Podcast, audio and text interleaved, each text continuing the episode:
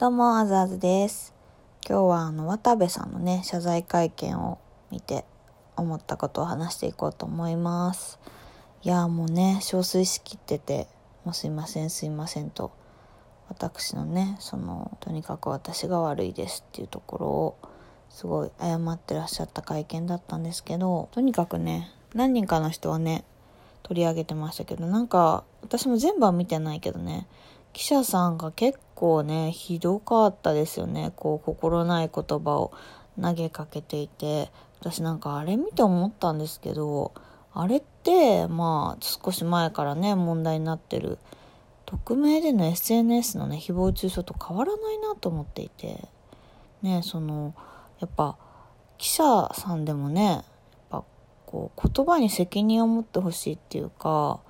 やっぱりそのね、顔も映ってないわけじゃないですか、記者の人って。その中で、やっぱり発言ね、声だけ、声と言葉だけで、まあ、発言して、まあ、それが、あの、彼のね、人生に多分何の影響も与えないって分かってやってるのかなっていうようなね、質問が飛び交ってましたよね。うん。なんか私があれを見て思ったのは、その、やっぱり罪をね、償わなければいけない人は世の中にね、無数と、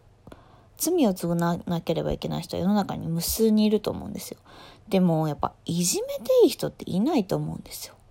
いや悪いですよ。渡部さんは本当にやっぱり反省しないといけないし、良くないことをした。で、もう、100黒で出てきてるわけですよ。だから何を言われても言い返せない。まあ、弱者ですね。それに対して、まあなんか、くだらないことを言って、周りで笑って、追い打ちをかけるっていうか追い込むみたいなのは、もうね、いじめですよね。うん。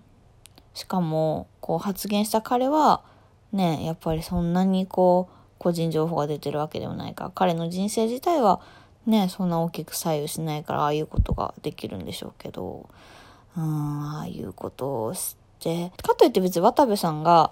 ね、良かったとか正しいっていうことは全然ないんですけれども、もうね、渡部さんもああ言うしかないし、未来の話とか、まあ、たくさんの人迷惑かけたことをね、しっかりと謝るっていうような会見で、現状のこととか、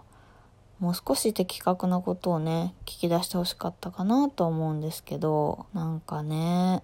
どう思いました？皆さん。うーん、まあ、ああなることが分かってたからこれだけ謝罪会見伸ばしてたのかもしれないですね。渡部さんは頭のいい方なので、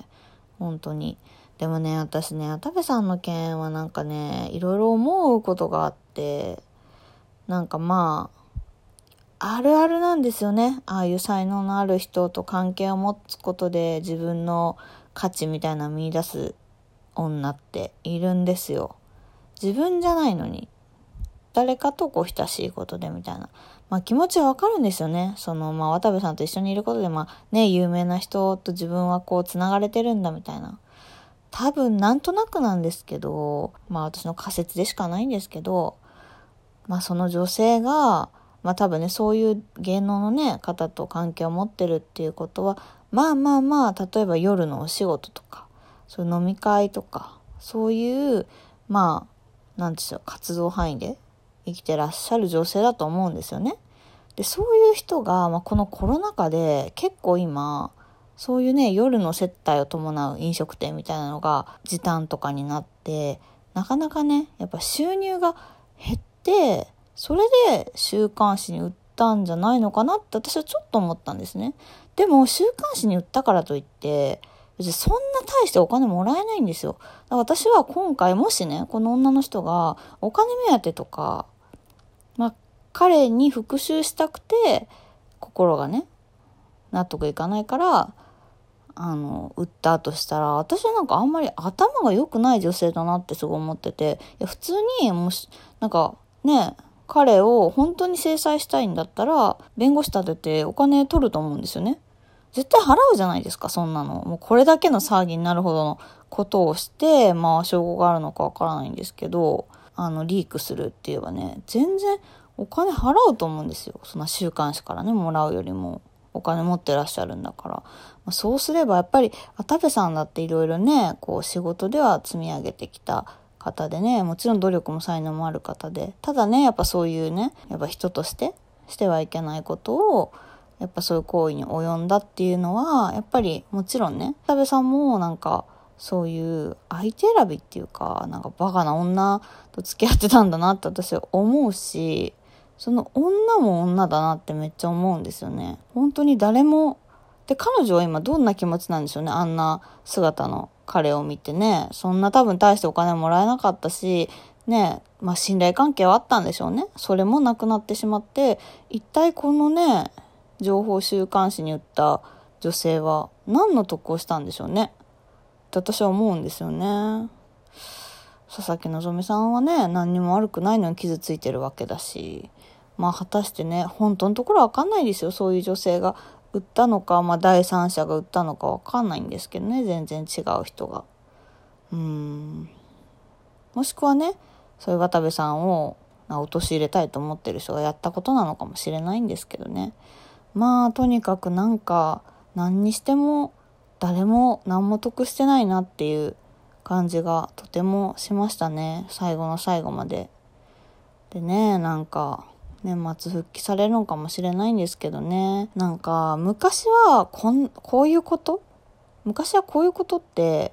芸能人の人ってもうすごい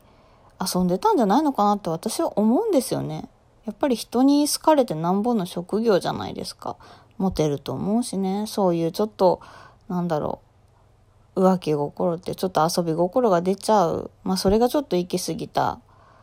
ていうのはね、すごいわかるんですけどね。なんかそれでやってきた全てが壊れるって本当に怖いですよね。今やっぱ SNS がね、LINE とかもそうなんですけど、やっぱり個人の発信力とか、個人の情報の価値がすごい高いと思うんですよね。だから起きてんのかなって思うんですよね。昔は多分そんなね、多分いろいろあったのがもう消されてたりとかねこんな簡単に世に出なかったのがなんか力関係みたいなのきっと芸能界もあったんじゃないのかなって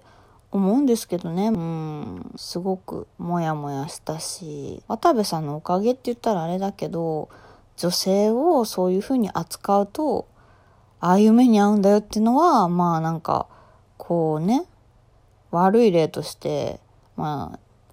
世に知らしめてくれたのかなと思うんですけど、まあね、男性はね、あんまりね、女を舐めない方がいいですよ。本当に。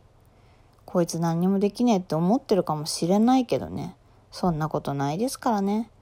やっぱり人にね、ひどいことをした分は帰ってきてしまうのでね、なんか誠実に生きた方がいいですね。きっとね、今回の記者会見でね、あのー、そういう心ない言葉を言った記者の人もね、きっとどこかで帰ってくると思いますよ。うん。だって誰かさ、こう、不特定多数の人にはね、私たちの視聴者には、一体誰があれ発言したのかまではわかんないかもしれないんですけど、あれが誰なのか知ってる人は絶対にこの世の中にいるわけじゃないですか。うん。今ね、こんなホットな情報をどう扱うかはね、本当にその人のね、周りの人間次第だなって思うのでね。ああ、なんだかね。まあ、そんなことを思ったわけです。はい、ということで最後まで聞いていただいてありがとうございました。またね、何か話してほしいことや質問などあればお便りの方もお待ちしておりますよろしくお願いします。ああとね、なんか最近ね、ちょこちょこね、こう、クリップしてくださる方が増えてるみたいでありがとうございます。なんか平日はね、12時に配信続けていけたらいいなと思ってるの、ね、これからも聞いていただけると嬉しいです。それではまた次の配信でお会いしましょう。バイバーイ。